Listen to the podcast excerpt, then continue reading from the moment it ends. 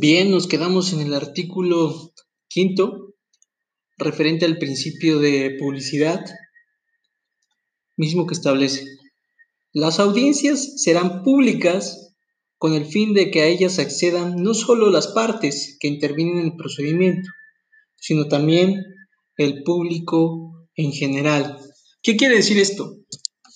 El nuevo sistema, como tal, pues sufre un cambio muy importante en cuanto a sus principios. Uno de ellos es el de publicidad y que obliga a que las audiencias sean públicas.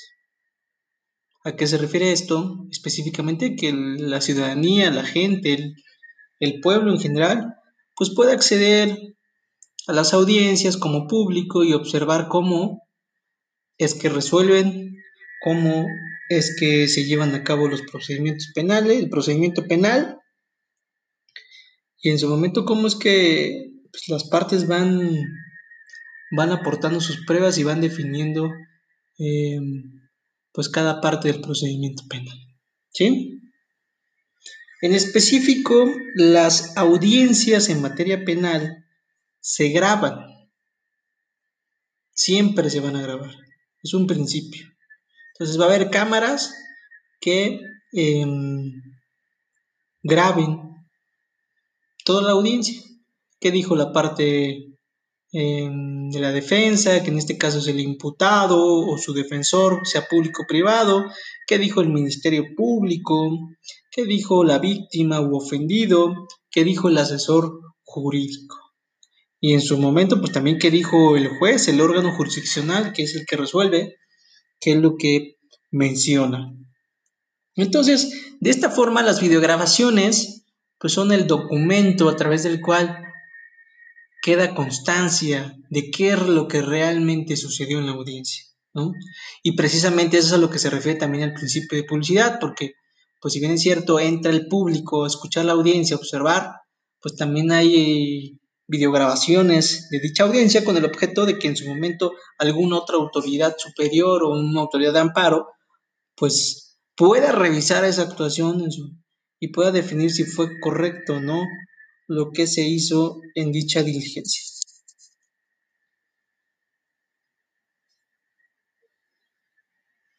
El ejemplo muy claro es que cuando bueno, ya les había dicho que el procedimiento penal tiene tres fases. La investigación inicial, la etapa, la investigación inicial, la etapa inicial que se divide en investigación inicial y etapa de investigación complementaria, la, em, ¿cómo se llama? La etapa de juicio. Son tres etapas. Entonces, en cada etapa va a haber muchas audiencias de diferente tipo.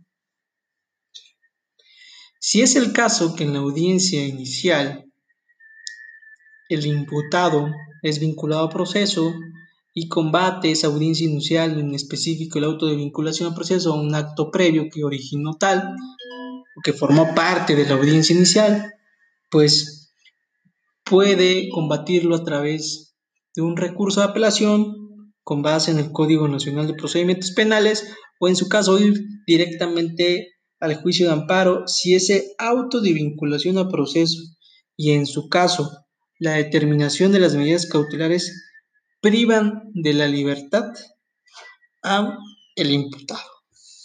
Entonces, si privan de la libertad, pues es procedente el, el juicio de amparo.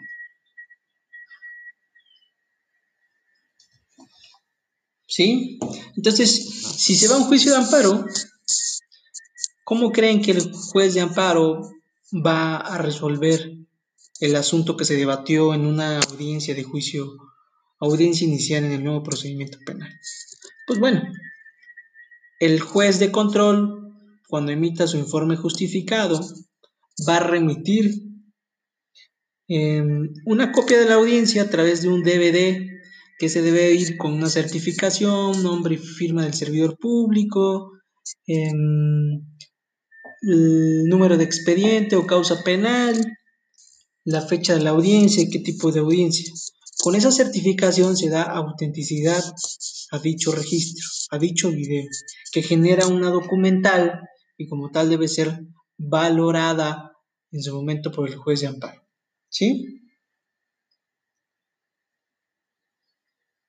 En su caso, si se envía el video de la audiencia a través de una memoria USB, a través de un otro tipo de,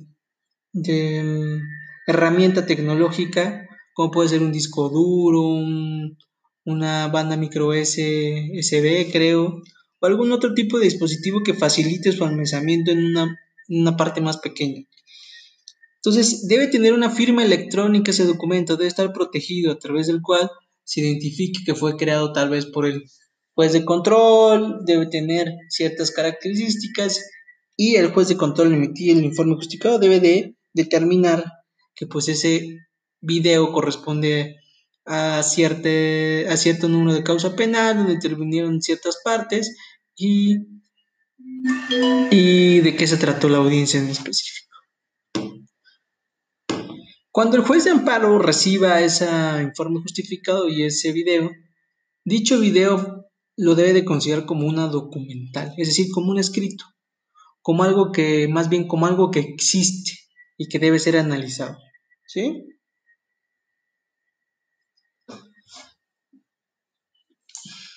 Entonces es muy importante que tomen en cuenta que ese principio de publicidad, pues independientemente de que las partes puedan acceder a, escuchar y ver cómo se resuelve una audiencia en un nuevo procedimiento penal, pues también se da la opción de que los jueces, bueno, no es la opción, es obligatorio que las audiencias en materia penal se graben, con el objeto de que alguien más los pueda revisar y valorar si es así el caso. Por otro lado, tenemos el principio de contradicción, es el artículo sexto. Dice, las partes podrán conocer, controvertir o confrontar los medios de prueba, así como ponerse a las peticiones y alegatos de la otra parte. Repito, las partes podrán conocer, controvertir o confrontar los medios de prueba, así como oponerse a las peticiones y alegatos de la otra parte. ¿A qué se refiere esto? Ya dijimos que las partes dentro de una audiencia en materia penal pues son em, el imputado, bueno, en específico la audiencia inicial, el imputado, su defensor, el Ministerio Público, la víctima ofendido y su asesor jurídico, si es el caso que están presentes. ¿Sale?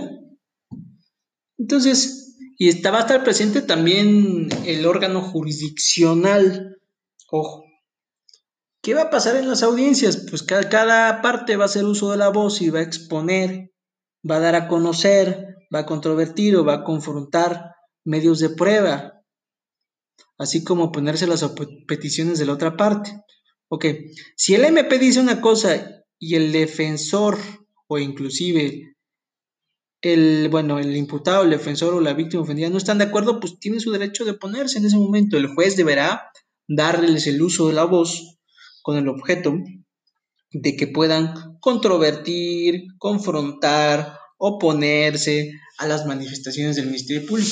Y así, respecto de cada parte, si el propio imputado o defensa hace una manifestación y dan a conocer medios de prueba, pues el MP, la víctima ofendida, pueden oponerse y pueden controvertir o confrontar, contradecir lo que menciona o establece la parte del imputado o de la defensa.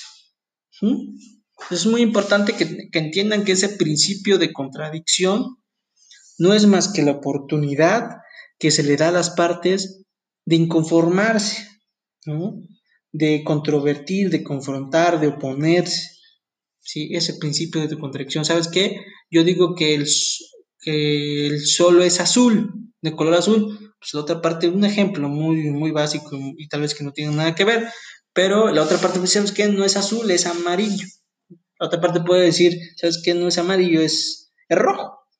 pero cada parte va, va, a establecer sus argumentos y sus medios de pruebas con los cuales va a tener que asumir por qué dice que es rojo, por qué dice que es azul y por qué dice que es amarillo, ¿no? En materia penal, pues no lo mismo, es prácticamente lo mismo, cada parte debe alegar y decir por qué tal vez inconforme y por qué lo, tiene, lo quiere controvertir o confrontar, cuál es el motivo, ¿sí? Ok.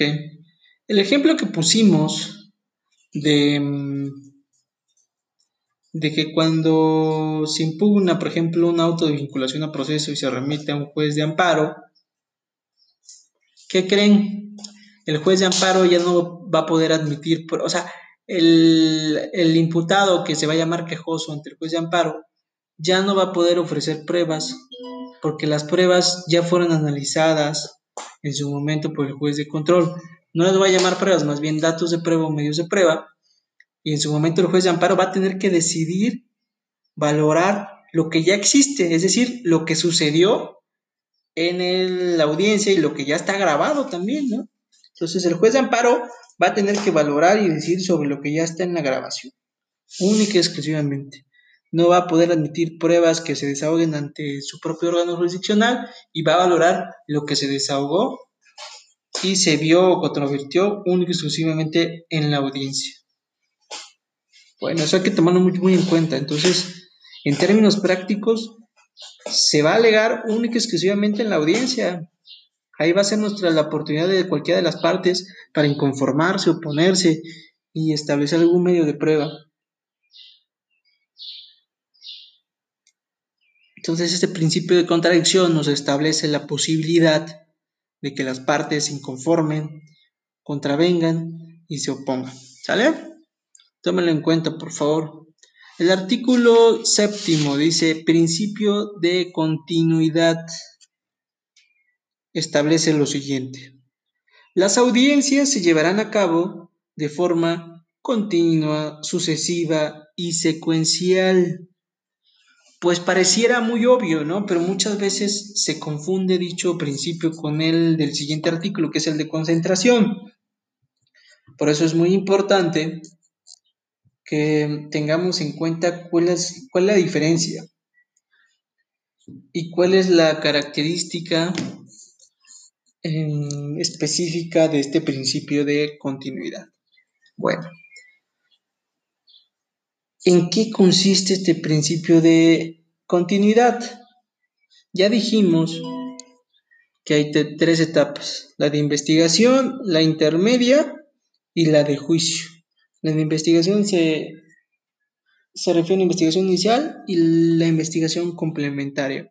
Ya dijimos que el policía y el Ministerio Público obviamente también el imputado, la defensa y también la víctima o ofendido y su hacer jurídico van a tener un papel muy importante porque cada quien puede investigar por su lado, pueden generar datos de prueba, medios de prueba, información que sea importante para esclarecer los hechos, reparar el daño, que, mm, que, mm, que al final no hay impunidad.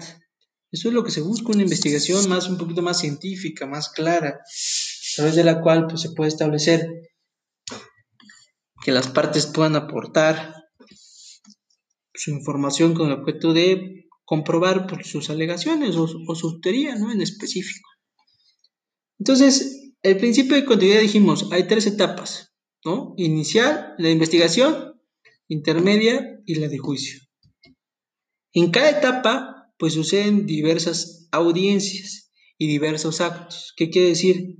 Si yo ya pasé la etapa intermedia, yo no puedo alegar en esa etapa algo que tuve que haber alegado en la etapa de investigación. Y contrario censo, si yo estoy en la etapa de investigación, yo no puedo alegar algo que tiene, que tiene que suceder en la etapa intermedia. Y a su vez, si estoy en la etapa intermedia, no puedo alegar algo que ya sucedió, que, no que tiene que suceder en la etapa de juicio oral. A su vez, si yo estoy en la etapa de juicio oral, yo ya no puedo alegar algo que ya sucedió en la etapa intermedia o inclusive en la etapa de investigación. ¿Ok? Entonces, el de continuidad nos dice que hay cada etapa, hay cada momento para cada cosa. Por eso es muy importante que no solo aprendan em, las cuestiones respecto a sus competencias, en este caso de los policías, sino deben de tener una comprensión armónica de todo el código, de quiénes intervienen, cómo intervienen, para qué intervienen, cuáles son los principios, qué deben de hacer, qué no deben de hacer, cuáles son los criterios, los, aislados jurisprudenciales del Poder Judicial a través de los cuales pues se establezcan em, cuestiones con el fin de pues dirigir este nuevo procedimiento hacia, un, hacia una mejor sociedad. Entonces, en términos prácticos, el principio de contradicción ordena que el procedimiento se desarrolle sin interrupciones. Ok, si iniciamos la audiencia inicial, pues tiene que acabar, a menos que algo, hay una excepción o se tenga que suspender por algo establecido en la misma ley. Obviamente a toda regla siempre hay una excepción, hay que ver el caso en concreto, pero en términos generales, si se inició algo, pues tiene que concluirse. En este caso, la audiencia inicial se inició hoy, pues tiene que concluirse probablemente hoy. O, o si sabes que se inició a las 8 de la mañana, pues no se puede suspender a las 9 y vuelve a iniciar a las 12, sino, ok, de corridito, de 8 a 10 de la noche, si eso es lo que duró, ¿no? Si duró una hora, pues bien, si duró 10 horas, pues también. Lo que tenga que durar, pero que se desarrolle de forma continua. El procedimiento se debe seguir sin ningún tipo de interrupción. Los actos procesales se siguen unos a otros en el tiempo, es lo que dije. Si yo ya pasé la etapa inicial, pues tengo que seguir la etapa intermedia y después de la etapa intermedia tengo que seguir la etapa de juicio oral. Punto. En cada etapa voy a ir agotando. Entonces ustedes deben de entender, ya lo hemos visto en otras clases, que, em, bueno, lo vimos en la clase de materia de derecho penal, también les he explicado que, pues bueno, hay tres etapas y como tal deben entender que en esas tres etapas se llevan a cabo muchas audiencias y esas audiencias deben llevarse a cabo de manera continua. Como los pasos a seguir, si hay 10 pasos en el procedimiento, pues tú sigues del 1 al 2, del 3 al 4, del 5 al 6, del 7 al 8, del 9 al 10 no te saltas del 1 al 10 y después regresas del 10 al 3 y después del 3 al 2 y después del 2 al 8. No, hay una secuencia, hay un orden, hay un procedimiento, hay una serie de pasos. Hay que ser metodológico y saber en qué momento debo de hacer eso. Ese es el principio de continuidad. Entonces, cada una de las etapas en el procedimiento penal debe cumplir su función a cabalidad y una vez agotados se avance a la siguiente, sin que sea posible regresar a la anterior. Repito, si ya acabaste una etapa, debes continuar a la siguiente. Aclaro, si ustedes no están conformes con algo que se está desarrollando en una audiencia, pues deben de alegarlo en ese momento y también saber si es procedente contra ese acto algún tipo de recurso.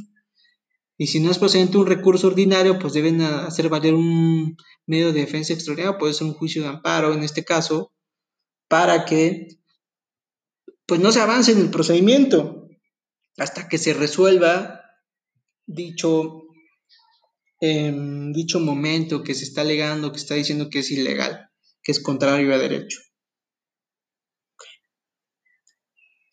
Bueno, continuamos con el artículo octavo, que es el principio de concentración, que nos establece las audiencias se desarrollarán preferentemente en un mismo día o en días consecutivos hasta su conclusión. Ok, dentro de la concentración se refiere exclusivamente a las audiencias. Si una audiencia inició a las 8 de la mañana y las partes dicen, ¿sabes qué? No quiero que acabe hoy, mañana lo decidimos, lo dejamos para pasado. No, hoy iniciamos y hoy acabamos. A veces se requieren recesos de 15, 20, 30 minutos. Está bien, no hay problema. Para tomar agua, para ir al baño, lo que sea. Pero debe continuar la audiencia. Debe continuar sin ningún problema. Ojo, ¿eh? Entonces el principio de concentración te dice, ¿sabes qué? Debe desarrollarse la audiencia en un mismo día o, en días consecutivos. Y muchos me dirán, ah, ok, ¿y una audiencia puede durar 24 horas? Pues sí puede. ¿no? Si aguantan las partes. Si llegan a 15 horas y dices que las partes solicito que esta audiencia se continúe el día de mañana a las 10 de la mañana para que pues, se pueda descansar y hacer sus necesidades fisiológicas como comer, ir al baño, dormir, pues es algo lógico, ¿no? Dentro de las, se entiende de las 24 horas, pues uno solo puede trabajar o estar activo, pues las 24 horas menos las 8 horas que debe estar dormido, pues son 15 horas que podría aparentemente puedes estar activo, ¿no? Entonces, en mi criterio, si exceden de 15 horas una audiencia, pues podría diferirse hasta el siguiente día, una hora en la cual ya se puedan recuperar o puedan dormir para el efecto de que continúen con esa audiencia. ¿Sí? Bien. Entonces, también el principio de, de concentración, perdón, establece la acumulación de procesos. Es el caso de que pues, haber muchos procesos y en ese sentido tengan que ver con el mismo hecho. Ahora bien, el artículo noveno que nos establece el principio de inmediación. Toda audiencia se desarrollará íntegramente en presencia del órgano jurisdiccional. ¿Quién es el órgano jurisdiccional? El juez de control, el tribunal de enjuiciamiento, que, que está conformado por uno o tres jueces de control, y el Tribunal de Alzada, que es el superior del Tribunal de Enjuiciamiento. ¿Sí? Entonces es muy importante para que eh, ustedes entiendan, pues, quién es, a qué se refiere el principio de inmediación. Es el órgano jurisdiccional, es el que resuelve, el que decide, el que escucha las partes, el que, el principio de tú dame los hechos y yo te daré el derecho. Ese es el órgano jurisdiccional, el juez, el tribunal, ellos son los que deciden, los que resuelven, los peritos en la materia, los peritos del derecho. ¿Sale?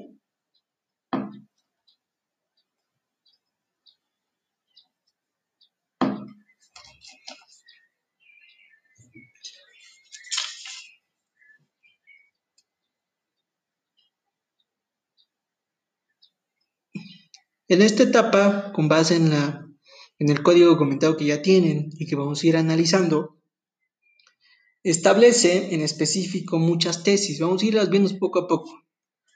Alguna de ellas establece que, por ejemplo, en la etapa de audiencia inicial, cuando te formula la imputación por una u otra circunstancia, se puede suspender la audiencia, pero, ¿qué creen? El que resuelva sobre la vinculación a proceso, bueno, para todo esto hay que aclarar una cosa.